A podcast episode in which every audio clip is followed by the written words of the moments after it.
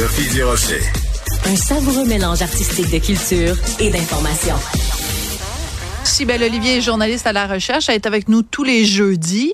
Et moi, ce que j'adore, c'est que tu nous amènes toujours sur un terrain euh, par le petit bout de la lorgnette. Donc, tu voulais revenir sur ce documentaire Adonis, qui fait être décidément beaucoup jasé, diffusé donc hier à Télé-Québec, disponible sur le site de Télé-Québec.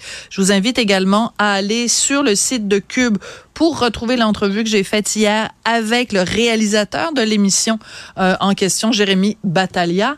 Alors, qu'est-ce que ça nous dit sur la société, ce documentaire, sur l'obsession du corps parfait chez les jeunes Québécois? Ben, beaucoup de choses. Puis une des, des, choses que j'ai retenues, c'est qu'il y a un discours qui est d'une influence qu'on voit dans les réseaux sociaux, comme d'Andrew Tate, par exemple, qui est presque calqué mot à mot. Mais je veux qu'on revienne, pour ceux qui l'ont pas vu encore, vous mettre dans l'état d'esprit. Jérémy Battaglia, qui est le réalisateur, suit cinq, six gars qui sont début vingtaine, euh, pour qui l'identité, la quête identitaire est vraiment liée à leur physique. Donc, tu sais, c'est des jeunes culturistes vraiment qui pratiquent un sport presque extrême, parfois dangereux. On parle de la, de la culture des stéroïdes, de la consommation de stéroïdes, de l'impact que ça peut avoir sur leur santé, même parfois causer la mort. Il donne plusieurs exemples de ça. Et je te parle d'Andrew Tate parce que euh, moi, quand je les entendais parler, ces jeunes-là, j'entendais Andrew Tate. Euh, j'entendais des messages qui répètent. C'est ça presque des citations mot à mot. Andrew Tate, pour qui son message, c'est mindset, muscle, money. C'est l'état d'esprit, c'est l'argent, c'est les muscles pour être dans la réussite, euh, pour être une figure d'un homme euh, qui, qui, qui a réussi dans la vie et qui paraît comme euh, ayant réussi. Donc, avoir l'air fort, c'est avoir l'air de réussir. Et ça, c'est vraiment les messages que euh, ce genre d'influenceurs-là envoie Ok. et que les jeunes ont beaucoup rappelé, je trouve, dans le documentaire. OK, je vais te poser euh, une question. Si Andrew Tate dit le ciel est bleu et que ces jeunes-là disent le ciel est bleu, est-ce qu'ils disent le ciel est bleu parce que Andrew Tate l'a dit? Ah ben je pense pas parce que euh, pour avoir écouté beaucoup de, de ce qu'Andrew Tate a dit puis je veux pas faire son procès aujourd'hui je- je- on, on est conscient des accusations qui sont portées contre lui agression d'ag- accusation d'agression sexuelle euh, bon Mais ce que tout je veux ça. dire, c'est que Mais cette non, obsession-là, je- non, je cette comprends ta question. obsession-là de euh, euh, d'avoir un corps parfait, tu sais, je veux dire, Arnold Schwarzenegger, Ouais. il, il a vu le jour bien avant Andrew Tate.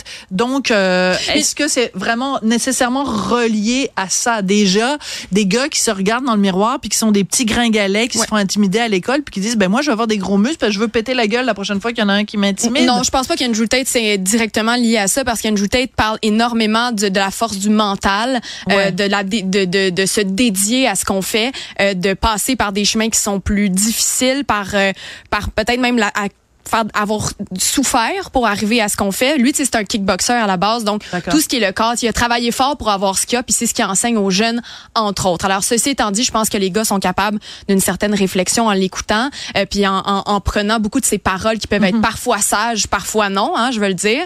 Euh, et bref, s'inspirer de ça pour après ça se regarder dans le miroir puis dire je souffre pour arriver à quelque chose de mieux. Bon. D'accord. Euh, dans le documentaire, il y a un anthropologue qui parle que la crise de masculinité, justement, Ouais. elle est pas nouvelle du tout. Mais ce qui est nouveau, c'est que euh, pour être un homme, pour être quelqu'un de masculin, ab- absolument, il faut du gym là-dedans. Euh, puis lui, il, nous explique en fait que cette idée-là de vrai homme a complètement changé. Elle est influencée par des gars comme Andrew Tate. Et Jérémy Battaglia, dans le documentaire, pose la question, c'est quoi être un homme? Il la pose au jeune homme. Euh, je vous laisse entendre un peu une idée de la réponse. Et ça continue pour une minute, mais on va en écouter quelques secondes. C'est sûr que j'ai la j'ai un peu plus une vision al- alpha comme l'homme alpha, genre super musclé, super euh, confiant, qui fait beaucoup euh, d'argent.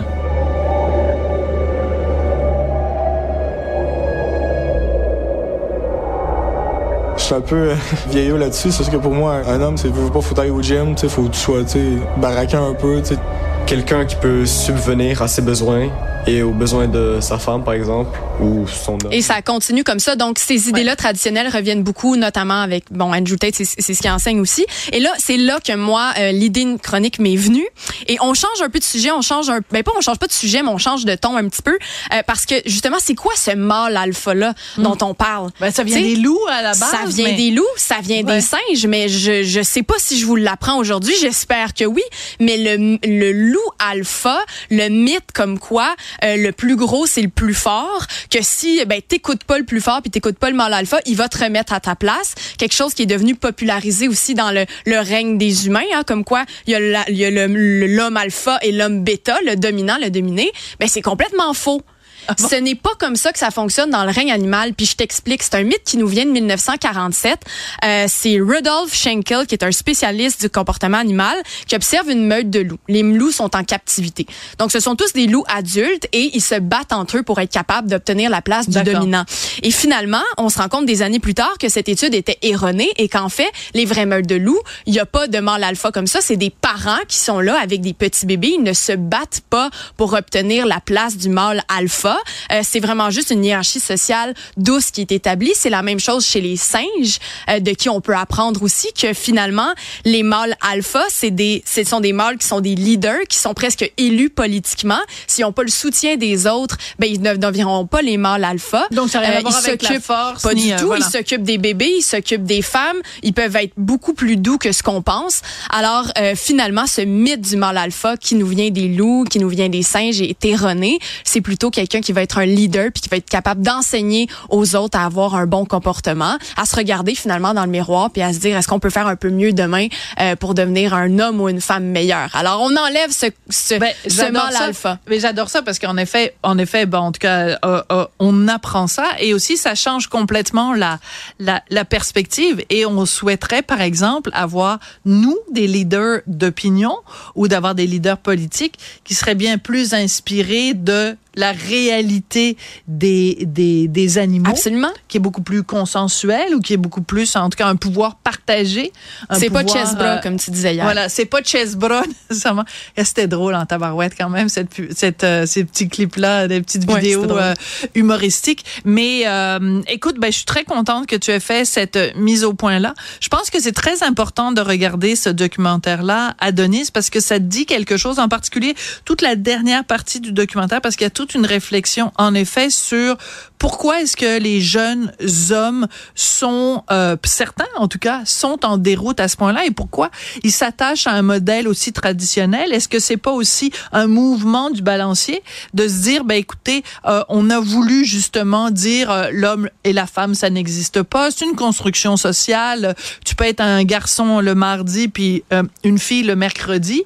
Ben il y a forcément un retour du balancier qui fait qu'il y a des gens qui mm-hmm. disent, ben non, une fille c'est une fille puis un gars c'est un gars et on va avoir une féminité exacerbée et une masculinité exacerbée. Donc, une réflexion euh, très intéressante. Euh, je voudrais remercier, bon, évidemment, Cybelle euh, Olivier.